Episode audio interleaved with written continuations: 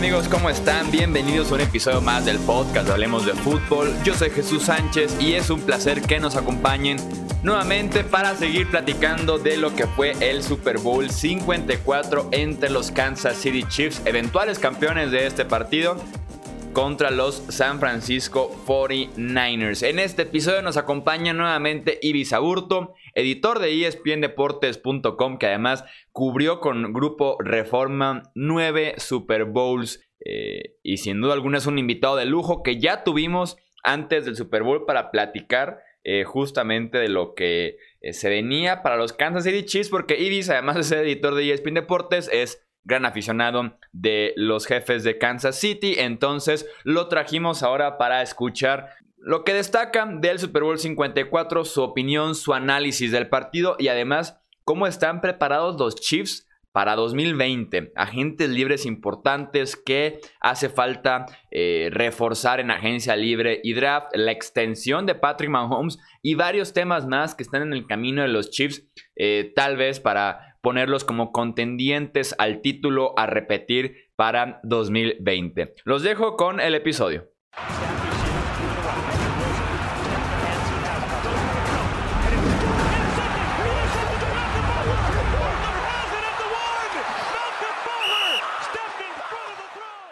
Bienvenido nuevamente, Ibis Aburto, editor de ESPNDeportes.com, al podcast Hablemos de Fútbol. Bienvenido y además de parte del equipo de aquí del podcast, muchas felicidades por este campeonato de los Kansas City Chiefs.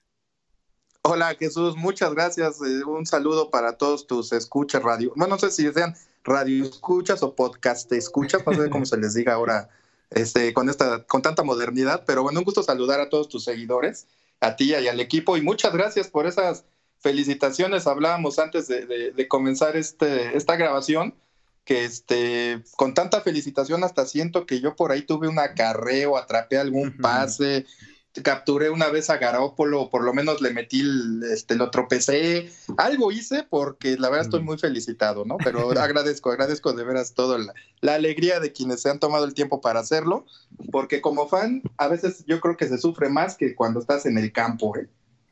Sí, tal vez sí, más porque de alguna manera ahora sí que tú no controlas nada de lo que está pasando ahí adentro, tal vez por ahí viene incluso algo de desesperación eh, y sí, más porque tal vez te compras tú más los colores que hasta los mismos jugadores que están ahí participando en el emparrillado, ¿no? Ah, totalmente. De hecho, tengo desde hace muchos, muchos años, tengo, este, bueno, y hablando de años, no crean que, que me pasé 50 años sin volver a ver a, los jefes campeones, no. Tengo 43, nada más que me apropié también de esa espera de, de medio siglo. Pero este sí, más o menos ya de verlos conscientemente 37 años de mucha tortura, mucha esperanza y al fin pues todo eso se cumplió, nada más para que hagan cuentas, ¿no? Pero este, siempre he tenido la firme idea, Jesús, y, no sé qué, qué, piensan también tus, tus, seguidores, tus compañeros, en este caso tú también, cuando tú como fan de alguna manera inviertes, no estoy hablando de tiempo y eso porque pues uno le invierte gusto, perdón, tiempo a sus aficiones, ¿no? Y ya es, ya es cuestión personal, pero cuando ya inviertes algo de tu patrimonio, estoy hablando de tu dinero como tal, y te compras una gorra, te compras un jersey, de alguna manera estás comprando, estás ayudando a ese equipo a subsistir, porque por, por sus ingresos, ¿no? Y todo lo que ya sabemos en cuanto a mercadotecnia y todo este asunto. Para mí es una, es una parte, ya, ya, ya te haces parte del equipo, si quizá mínima, eh, casi ínfima, que ni, que ni se siente, pero eres parte de porque realmente estás invirtiendo algo que es muy tuyo en ellos. Entonces, a tu afición la alimentas con, con pues, eh, más bien, no, no la alimentas, más bien la haces, como dices, propia y, te, y realmente te hace sentir los colores en cualquier deporte, en cualquier disciplina, ¿no? Sí, claro. De hecho, aquí, por ejemplo, yéndome como, al, como es aplicado en mi familia esta afición de la NFL, aquí en Hablemos de Fútbol no se sabe al equipo al que le voy, es uno de esos secretos que se tienen eh, bien guardados. A veces no entiendo eh, cómo no se dan cuenta, pero cada vez que estoy con mi familia y aparece el dueño de esta franquicia a la que apoyo en la NFL, incluso me dicen, mira, tu papá, así como, eh, como esa incluso, esa, ya, es como una familia, ya eres parte incluso de la franquicia en el momento en el que dices, eh, inviertes ese dinero, el tiempo, tus emociones, incluso días a futuro, en el sentido de que cada derrota te resta unas horas de vida eh, a futuro por los corajes, por las tristezas y demás, pero sí es parte de, y también es más que válido colgarse esa eh, medalla de campeón de Super Bowl cuando finalmente eh, tienes esa dicha de ver a tu equipo, porque sin duda alguna hay personas que inician y terminan su afición por la NFL y nunca les tocó ver a su equipo campeón. Pues sí, este, pues mira, pues ya sabemos quiénes, ¿no? Ya, ya podemos este, sacar a los jefes de esa lista, pero pues ahí están los pobres que le van a, Detroit, a Cleveland, eh, Arizona. Yo lo único que les puedo decir es que hay esperanza, que no la dejen morir. Es lo único que puedo decirles. Sí, y tal vez hasta el final esos años de sufrimiento hacen que el campeonato sepa mucho mejor que aquellos que celebran cada dos, tres temporadas, que ya sabemos también el equipo que aplica con, con ese comentario en específico. Exactamente. Ah, pasando a lo que fue el Super Bowl 54, eh, eh, me gustaría saber tu opinión eh, general del partido, cuál es tu análisis de cómo se llevó a cabo el encuentro y las claves por ahí que llevan a Kansas City a la victoria, Is. Mira, se me hizo un partido tenso, pero bien jugado. Ya dejando de fuera la, afición y todo eso, ya viéndolo con la cabeza un poco más fría. La verdad se me hizo un partido bien jugado. No quiero ponerlo, clasificarlo entre los cinco primeros, entre los diez. Eso se lo dejo a la NFL Network, que obviamente vende su producto y te ubica y te hace, perdón, análisis en sus programas de noticias y todo eso, así como es el Super Bowl 54, este eh, está entre los mejores de la historia y todo eso, no. O sea, la verdad es que también eso es parte de la emoción de haberlo vivido hace poco y todo eso, ¿no? Pero creo que técnicamente fue un partido bien jugado. Eh, mm, por ahí no faltará quien ya ahorita diga, es que hubo cuatro intercepciones y no se marcaron castigos, vaya, son cosas que vemos durante toda la temporada regular y que, que son parte de este show, ¿no? Pero los errores, tanto los de, los, sobre todo las intercepciones, de, ambos corebacks, de Mahomes y de Garópolo, pues no fueron precisamente errores propios, fueron errores forzados. ¿Y eso qué implica? Que las dos defensivas jugaron como debían jugar, que las dos que, que, forzaron a los ataques a, hacer lo que, o más bien que los tuvieron incómodos, y eso se notó más del lado de, de, Kansas City, con un Patrick Mahomes que se notó nervioso al principio e incómodo en en el segundo y tercer cuartos, y un Garópolo que se apoyó en, un principio pues con lo que venía haciendo San Francisco durante toda la temporada, el ataque terrestre que hizo caminar a San Francisco y que fue el responsable de, que se fueran arriba por 10 puntos, ya pasaremos a ese momento, pero me parece que los dos partidos, las dos facetas de ambos equipos eh, cumplieron con lo que tenían que hacer en este, en este Super Bowl y en lo particular para mí fue un partido bien jugado, eh, pero en el que alguien pues tenía que perder y alguien tenía que sacar, pues eh, como sucedió, pues las jugadas eh, o hacer, hacer eh, lo que también lo llevó hasta este punto, ¿no? Que fue Kansas City. ¿Cómo te deja el, sentimiento de ver a un Andy Reid con esa actitud durante un partido de campeonato que se le vuelve a dar como head coach, que se le da por primera vez desde que llegó a Kansas City, que ha sido tan criticado en manejo de reloj, en manejo de tiempos fuera, de situaciones del partido y que me atrevo a decir que el encuentro de Andy Reid tanto en situaciones como en el manejo como tal del partido desde la primera hasta la última jugada fue prácticamente perfecto. ¿Cómo te deja a ti como, como, como seguidor de Kansas City el finalmente ver un partido tan importante y también coacheado desde el lateral de Kansas City? Bien, eh, con un, obviamente con un agradable sabor de boca, aunque no te voy a mentir, yo creo que, insisto, voy, a dejar un lado de eh, mi afición por, por los jefes, por los Chiefs, y, te, voy a, te voy a decir, les voy a decir también a nuestros amigos lo que pensé eh, después de la segunda intercepción de Mahomes. no, en ese momento no pensé como tal que, que ya los 49 habían asegurado el juego hubiera, ¿cómo decirlo? Para, muchos quizá pareció eso, que ya con la segunda intercepción a Patrick Mahomes, cuando le lanza el pase retrasado a Tariq Hill y, lo, y Tariq lo, lo, choca con la mano y pues queda ahí para los defensivos profundos de San Francisco. En ese momento lo que yo pensé fue, ¿qué pasa? Porque ya están como que sí atreviéndose a lanzar más los jefes, pero no están sacando ese ingenio o, aprovechando la velocidad de sus receptores como para estirar el campo, ¿no? Entonces, en ese momento lo que dije fue, sabe, eh, bueno, pensé es, sí van a reaccionar, pero quién sabe si les va, si les va ahora sí a, dar tiempo de completar esa reacción, esa remontada. ¿Por qué? Porque San Francisco venía corriendo muy bien el balón y de repente lo dejó de hacer.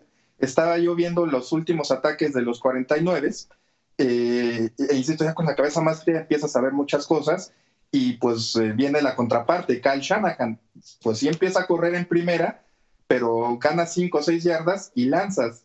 Para mí no tiene sentido cuando estás eh, consiguiendo prácticamente la mitad de lo, que pero de lo que necesitas para conseguir un primero y 10 y en promedio, en promedio, si no mal recuerdo, los 49 estaban corriendo hasta ese punto de cuando interceptaron la segunda vez 5.7 yardas por, por carrera. Prácticamente tienes un primero y diez en dos jugadas. ¿Por qué quieres sorprender lanzando en segunda? Y sobre todo a una, a una ofensiva explosiva, la que si le dejas 5 o 6 segundos cada jugada, pues le vas a dejar tiempo más que suficiente para que pase lo que finalmente sucedió.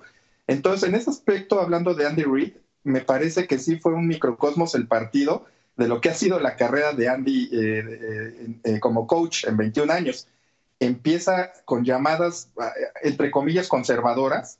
No, no estamos viendo al, Kansas City de los playoffs que cuando explotó realmente avasallaba al rival. Y, y es hasta que sufre Patrick Mahomes la segunda intercepción que abre, que abre el campo, que lo estira y hace correr a Tyreek Hill eh, en momentos muy ubicados hasta el fondo para darle espacio a los demás y a él mismo. La jugada del tercero y 15 es prueba de ello eh, Tariq Hill empieza a correr hacia, este, en recto, se hace un poste hacia adentro y luego, luego hace, el, hace el corte hacia afuera. ¿Qué te quiere decir eso? Que pues ya los, ya los espacios estaban dados porque los demás también eh, corrieron rutas largas. Entonces ahí fue cuando Andy Reid comenzó ya prácticamente a dominar el partido con sus eh, jugadas ofensivas y le ganó la partida a Shanahan, pero fue hasta el cuarto periodo. Sí, claro, fue una remontada que tal vez a diferencia de la de Houston y la de Tennessee, fue planteada desde un diferente ángulo porque vimos mucha optativa eh, a carros por el centro con Damien Williams en el que estaba trabajando muy bien la línea ofensiva. Me sorprendió que en el juego por tierra consiguiera tan buen movimiento al frente de la línea ofensiva de Kansas y sí, ya cuando tal vez se sienten realmente eh, contra la pared o empiezan a notar un poco de más espacios para empezar a hacer lo que saben hacer mejor, que es ese juego vertical, es cuando finalmente eh, llegan a ese punto eh, de la ofensiva. Y además la agresividad, al final de cuentas, las dos cuartas oportunidades, eh, el tipo de llamado de jugadas también en terceras oportunidades, desde ir con Travis Kelsey eh, como coreback alineado para conseguir esa primera oportunidad, desde esta jugada que le roban a la Universidad de Michigan del Rose Bowl de 1948, hasta en una tercera y quince en donde eh, muchos podrían creer que se trata de en una tercera y quince de hacer que la cuarta oportunidad sea un poco más accesible, de apostar por 10, 11, 12 yardas y que la cuarta sea de 5 o menos yardas, ir por 44 yardas de golpe con eh, Tyreek Hill. ese toque de agresividad de, de, de Andy Reid, sin duda alguna, es tanto experiencia como confianza en tu coreback y en el resto de, de la ofensiva alrededor de Patrick Mahomes, ¿no? No, totalmente. Y lo que, y, y, las batallas, eh, o más, pues sí, las batallas intangibles que no vemos eh, en el campo, pero que son las luchas mentales, ¿no? De, uno contra otro. Después de ese pase en una tercera y quince, cuando, como dices, los 49 los tenían contra las cuerdas, ese pase hace que, eh, que, que San Francisco que la mentalidad pues se venga abajo, porque les, e, esa jugada y también el pase a Sammy Watkins, que, donde vence a, Richard Sherman. Me parece que ese fue el golpe ya, si no el knockout, porque el knockout sabemos que fue el de Deming Williams, ya el touchdown, pero sí es el que ya deja maltrecho a San Francisco, si, si lo asemejamos con una pelea de box, ¿no? ¿Por qué? Porque ese pase flotadito a la banda derecha, después del pase de Tyreek Hill, le, Sammy Watkins está ganándole al mejor defensivo, si no es el mejor defensivo de, San Francisco, sí le está ganando a la figura más prominente de esa defensiva, que es Richard Sherman. y el que le ganes al, jugador, pues digamos que, que, no había que no había tolerado tanto, tanto en, en, su zona durante los playoffs, que lo venzan así de fácil, a pesar de que Sammy Watkins se tropieza y todavía le gana la carrera, me parece que ahí es cuando ya, ya este, los jefes le dan el golpe, el gancho al hígado para dejar maltrecho y después ya darle el knockout a, a San Francisco. Esa jugada, me parece, esas dos jugadas, esos, dos pases, son los que mentalmente eh, le hicieron ganar la batalla a Kansas City.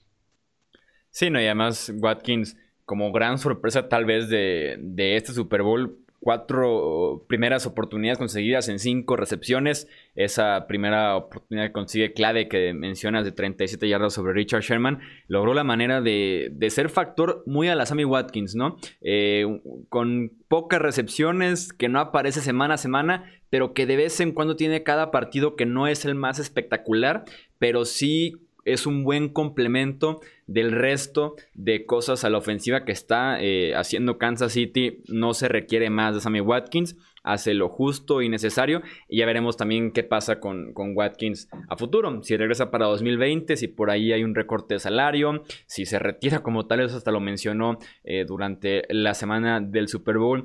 Eh, platicando justamente de individualidades, Ibis.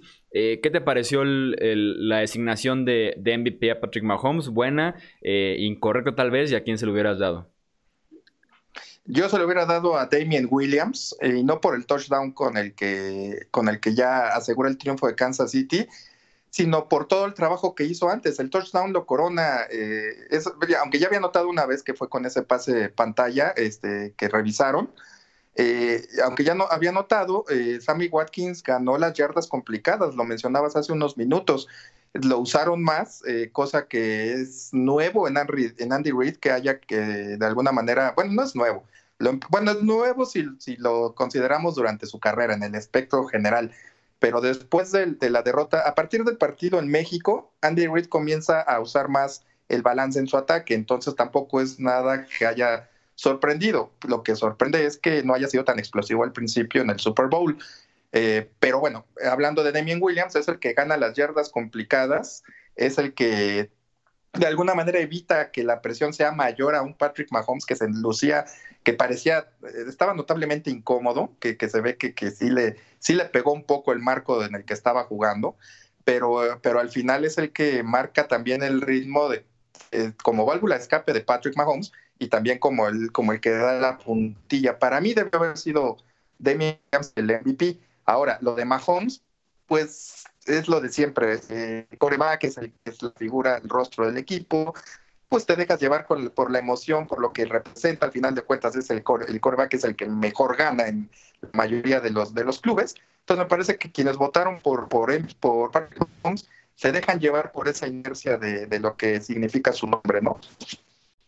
Sí, no, y al final de cuentas, como dices, la posición de, de coreback pesa siempre que se habla de NFL y más Tal vez si se habla de la designación de MVP durante la temporada y específicamente el Super Bowl. Sobre todo, creo yo que cuando viene un nuevo contrato con Disney, eh, que también está por ahí de por medio patrocinando el MVP, el Super Bowl y demás, obviamente la imagen de, de Patrick Mahomes conviene mucho más en la, en la parte de marketing y de cómo se puedan negociar eh, futuros eh, contratos entre la NFL y, otras marcas. Yo estoy de acuerdo contigo en la parte de Devin Williams porque además creo yo que fue el jugador más consistente de Kansas City, hablando del primero hasta el último cuarto. Mahomes, de acuerdo, se veía incómodo tanto por escenario como por el pass rush de San Francisco. Me da esa impresión en el primer cuarto en el que no quería sostener el balón más de 2-3 segundos, se hace muy rápido de él buscando siempre a Damien Williams como eh, válvula de escape, pasando muy rápido por sus lecturas, ni siquiera tal vez permitiendo que sus rutas se desarrollen realmente como debieran de ser. Eh, y sí, me gusta mucho lo que hace eh, Damien Williams de inicio a fin. Y tal vez como segundo jugador consistente y como ese pick extraño al momento de hablar de MVP el Super Bowl, pues hasta Chris Jones, que obviamente para ser un defensivo tiene que prácticamente eh, anotar, involucrarse ahí en varias capturas de coreback, un balón suelto y demás. Pero también me gustó muchísimo el partido de Chris Jones como, insisto, como opción secundaria y además como ese pick raro para ir con el MVP del Super Bowl, porque para un defensivo sí está bastante, bastante complicado, ¿no? No, totalmente. Y aparte el trabajo, e, e, es que es el problema, ¿no? Que son los héroes anónimos. eh, Chris Jones una tacleada y tres pases defendidos. Pero esos tres pases defendidos son, fueron en jugadas en las que los 49 al principio del partido, y estoy hablando de la primera mitad, tuvieron mucho éxito, pases pantalla, pases a las bandas, que los hicieron avanzar 5, 6, que hasta 15 yardas por ahí en algún momento. Entonces, pues ahí hablas del valor que tiene batear un pase, ¿no? Y, y que al final es el trabajo sucio, por eso no luce. Y si ya nos metemos, como dices tú, a, cuestiones de, marketing, pues sí, tenía que ser Patrick Mahomes, quien, es que las ironías de, este deporte, para mí, eh, Patrick Mahomes el, día, el año pasado no merecía el MVP de la temporada, para mí era Drew Brees, bueno, pues ya se lo dieron a Patrick Mahomes. En este año, para mí, en lo personal, era Patrick Mahomes y no Lamar Jackson. Y ahora en el Super Bowl, pues no era Patrick Mahomes el que debía ganar el MVP, sino este Damian Williams, pero pues bueno, uno, uno no vota y tampoco este, también puede ver las cosas distinto o, ángulos que, que otros sí aprecian, ¿no? Sí, claro. Además, ir con Mahomes, que también hizo un muy buen partido, sobre todo al final del, del, encuentro, también es válido y sin duda alguna tenía sus respectivos argumentos para poder ser nombrado MVP del Super Bowl. Eh, ahora sí que platicamos de Chris Jones, es tal vez uno de los temas más importantes para los Kansas City Chiefs eh, a partir del 3 de febrero del 2020 que acabó el Super Bowl al 18 de marzo que inicia la agencia libre de la NFL porque es tal vez el mejor agente libre que tienen los Kansas City Chiefs eh, en su lista de agentes libres pendientes. Por ahí también nos encontramos el nombre de Kendall Fuller, que fue convertido de cornerback a safety para la postemporada y cierre de temporada regular, y también lo hizo bastante bien. Y a partir de ahí, dos, tres nombres eh, de roles como Wisniewski, el centro, de Marcus Robinson, el receptor, Reggie Rackland, el linebacker, eh, Terrell Sox, que llegó ya al final de temporada y lo hizo también decentemente bien. Tenemos nombres interesantes para Kansas City, pero ninguno como el de Chris Jones, eh, que está por convertirse en agente libre. ¿Cuál sería tu perspectiva para esos Kansas City Chiefs de lo que puedan retener y a quienes tal vez nombres eh, claves que puedan dejarse ir en esta agencia libre? Pues mira, afortunadamente no soy Brett Beach, el, el, perdón, el gerente general del equipo, porque sí tiene una tarea hijo, titánica, porque si le tienes que, dar a Patrick Mahomes, el que ya podemos asegurar será el, contrato más eh, grande en la historia de la NFL y que quizá pueda durar ahora sí con esa etiqueta varios, eh, quizá una, dos, tres temporadas y no, si, no la va a superar nadie en dos, tres semanas, como suele suceder, que ya ves que ahora cualquier eh, contrato es el más grande en la historia. Sí, el, este, mejor pagado siempre es el último pagado. Exactamente, pero esta etiqueta sí le puede durar quizá unos años a, Patrick Mahomes, dependiendo también, perdón, dependiendo también de cómo él quiera negociar y cómo quiera de alguna manera, eh, pues también ayudar al equipo, ¿no? A mantener la línea que ya, que ya trazaron con, esta, con este título, porque también puede tomarla eh, él, a lo mejor no, no, no, no, no pedir los 400 millones que que se especula que, le van a dar, y, y, sí bajarse un poco, pues para hacer un Tom Brady, ¿no? Eh, eh, y, de alguna manera ayudar a los, a los Chiefs a mantener la base del equipo que los llevó a ganar el, campeonato. Esa es una mera opción, no sé si así vaya a suceder. Uno pensaría que al ver a Mahomes a un, como, a, un tipo muy centrado, este joven, que, que, que trabaja en equipo, que reconoce el esfuerzo de los demás, pues quizá pudiera ser una opción viable, pero Luego los agentes de los jugadores son sus peores enemigos, pues ya veremos qué, qué pasa con él, ¿no? Pero de entrada, esa es la base de toda, de, esa negociación del futuro de los jefes y del resto de las negociaciones, porque le vas a dar la mayor parte de tu tope o, de tu nómina, este, la vas a ocupar en un jugador. Entonces, ¿cómo vas a arreglar todo lo, todo lo demás para poder quedarte con Chris Jones, para poder quedarte con DeMarcus Robinson? Que si bien no es el artista principal en el cuerpo de receptores, también ayuda a abrir espacios. O sea, todo el mundo tiene ahí eh, su valor muy, muy específico. Entonces, si necesitas de alguna manera saber cómo va, se van a ver muy, aquí vamos a ver de qué está hecha la, la directiva, este, el área de finanzas de los jefes, así de simple. Sí, claro, y además porque checando aquí los números, eh, actualmente tienen cerca de 18, 19 millones de dólares en el tope salarial de cara ya al 2020. Están en la posición 26 de los 32 equipos de la NFL. Y en esta página de Spotrack, que es experta en poder eh, rastrear diferentes temas de contratos y tope salarial, eh, ellos sugieren, según el mercado, cómo se ha movido, lo que ha producido Chris Jones, sugieren por ahí un contrato de 5 años y 96 millones eh, de dólares, lo que serían como 19.2 eh, anuales. Sería el tercer defensive end mejor pagado de la NFL detrás de Marcus Lawrence y de Frank Clark. Entonces, por ahí sí tienen algo interesante que acomodar, ver a quienes también hay que darles las gracias o hay que pedirles que se recorten un poco el sueldo para poder ajustar y mantener la base de un equipo eh, campeón de la NFL y que aparte Chris Jones hay argumentos para decir que es el mejor defensivo que tiene esta unidad de Kansas City. Y si lo quieren poner como el segundo mejor nada más detrás de Tyron Matthew también es válido. Eh, pero sí, de tener a, Chris Jones podría ser clave de Marcus Robinson como parte de ese eh, múltiple ataque vertical que tienen los Kansas City Chiefs. Y en ese aspecto, ¿tú crees que el contrato de Mahomes sí quede este mismo off-season? Todavía tienen la opción que dicen que tal vez sería lo incorrecto de pasarlo para 2021 porque solamente se va a hacer más cara esa extensión. Pues yo creo que, que sí. Mira, yo veo un, un 50%, pero un 50% de probabilidades de que suceda en esta temporada, bueno, en este receso o en el que sigue. Pero como dices, mientras, ¿qué, qué pasa si, si repiten los jefes de como campeones el año que entra? Ahí sí ya Patrick Mahomes eh, puede, y no tiene él su contrato, pues ahí sí ya puede él pedir las perlas de la Virgen y pues si le pueden dar un poco más, mejor, ¿no? ¿Por qué? Porque ya ratificaste, ya lo, ya, ya, ya no es, no quiero decir que lo que acaba de suceder sea sorpresa.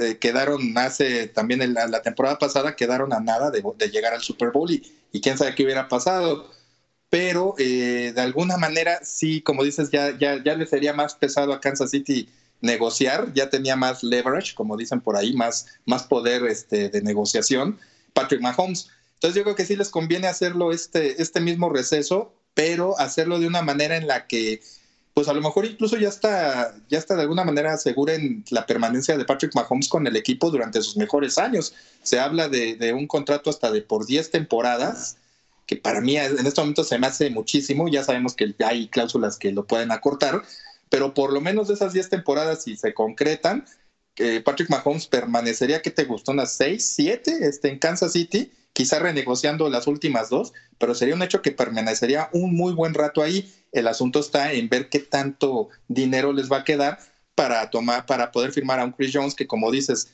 eh, le sugieren a los jefes un contrato que le pague casi 20 millones de dólares al año y es lo que apenas tienen de, sobra para, pues, para el año que entra, ¿no? Entonces sí va a haber mucha reestructuración ahí para poder tener piezas clave, angulares.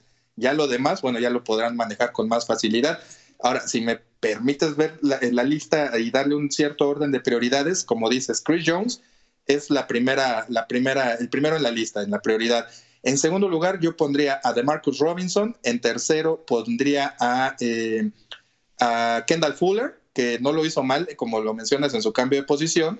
Y quizá ya en el cuarto eh, dejaría a Anthony Sherman, un fullback que si bien no ha jugado mucho este último año, ha sido importante también eh, para ganar las yardas complicadas. Entonces, me parece que esos serían los cuatro contratos más importantes después de Mahomes que tendrían que, que asegurar los jefes pues, para mantener la base intacta.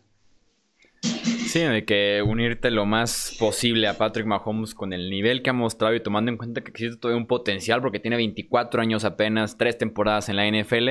Sin duda alguna sería, sí, sí, sin duda alguna sería lo más inteligente el, unirte lo más que puedas, el mayor tiempo posible eh, a Patrick eh, Mahomes. Eh, ya como para, para cerrar en términos muy generales, Ibis, ¿cómo sería de alguna manera tu off-season ideal para los Chiefs, en el sentido que me dijeras, ok, Mahomes extendido, se queda este y este por lo menos, y reforzamos tal vez en agencia libre y draft estas posiciones. Pues ya prácticamente hablando de lo que es la agencia libre y el draft, eh, creo que sí deben reforzar el perímetro, sobre todo las, las esquinas. Eh, yo, y no sé qué tanto darle también ayuda a Chris Jones a la ofensiva no les duele nada, ¿eh? o sea, eso me queda claro. Es el equipo más explosivo, más redondo, porque ya demostró Damien Williams que puede ayudar a, ganar también por tierra yardas. Entonces me parece que sí, la preocupación es del lado defensivo. Y con una ofensiva como la que tienes, tampoco es necesario tener a la mejor defensiva de la liga. Y eso es lo que también ayudó a Kansas City a ganar el Super Bowl este año cuando, cuando los elimina Nueva Inglaterra en la final de la conferencia americana, lo único, en esa, en esa serie en la que Tom Brady los arrastra para ganar en tiempo extra, lo único que se pedía era simplemente un nuevo coordinador defensivo, pero que ayudara a mejorar ligeramente a la defensiva, como sucedió, para poderla impulsar ya o, ayudarle a dar ese último paso hacia el Super Bowl y el título. Me parece que tenemos, o bueno, tienen, yo no, yo no, ¿verdad? Tienen que mantener esa línea eh, y, simplemente mantenerla en un nivel respetable. Eh, no quiero decir de media tabla o mediocre, porque que en el término negativo de, la palabra, pero sí por lo menos mantenerla a la mitad de la tabla de la clasificación para que la ofensiva pues simplemente tenga que hacer lo que tenga que hacer y no se sienta presionada a hacer lo que sabe hacer y más, ¿no? Entonces yo creo que la línea defensiva quizás sería una buena opción de reforzar y, los y las esquinas sobre todo. Tyron Matthew es un tipo que te cubre y, ahí me tengo yo que disculpar con él, al estar bien preocupado porque Ibis Aburto no, no lo veía como un jugador élite cuando estaba este, en otros equipos, pero ya al verlo bien en esta temporada, al, seguirlo de cerca, sí, mis respetos, me quito el sombrero y me disculpo con él porque la verdad es un tipo que quizá tenga algunas facultades técnicas inferiores, tampoco quiero decir que sea malo, pero anímicamente está por todos lados y prende a la defensiva y eso ayuda mucho, ¿no? Y en lo técnico, sí necesitan ayuda en la línea frontal para detener la carrera, por lo menos de manera más consistente, y en las esquinas. Me parece que son las necesidades que si cubren, podemos decir que los jefes están completos y listos para repetir.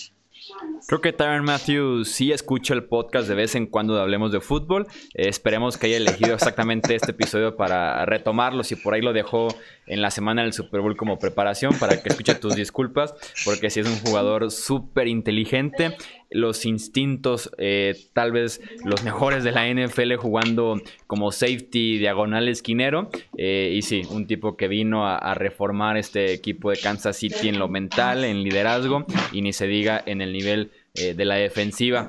Ahí está entonces este de alguna manera análisis de Kansas City también previo de lo que se podría venir eh, durante el off-season. Ibis Aburto nuevamente muchísimas gracias y también muchas felicidades eh, por este campeonato y aquí en Hablemos de Fútbol eh, tienes micrófono abierto para regresar cuando, cuando gustes.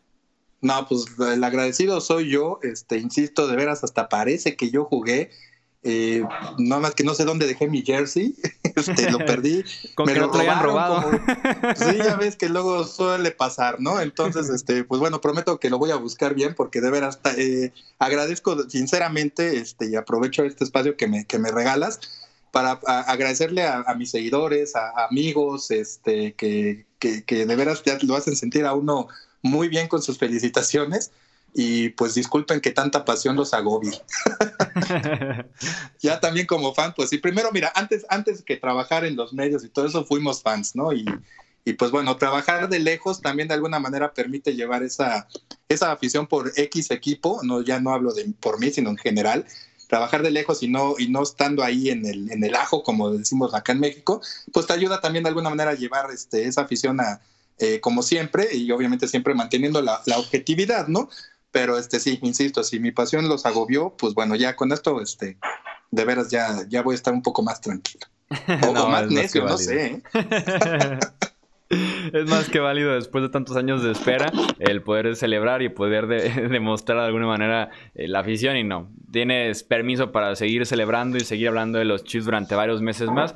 Ya cuando inicia temporada o se acerque, ya es momento de poner chip otra vez 32 equipos detrás del Vince Lombardi.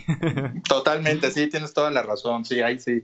Afortunadamente no me es difícil, pero sí me voy a dar rienda suelta en estos meses. Sí, no tienes todo, todo el derecho para, para hacerlo, Ibis. Te digo nuevamente gracias y felicidades. No, muchas gracias a ustedes, insisto, y pues un gusto estar con ustedes, un honor, y también cuando gusten, pues allá estamos a la orden. Eso es todo entonces por este episodio del podcast de Hablemos de Fútbol. Recuerden seguirnos en Twitter, Facebook, Instagram. Nos encuentran como Hablemos de Fútbol. También tenemos un canal de YouTube en el que publicamos video prácticamente todos los días con diferentes dinámicas, noticias, análisis y mucho más. Siempre con el sello característico de aquí de Hablemos de Fútbol. Yo soy Jesús Sánchez. Eso es todo por este episodio.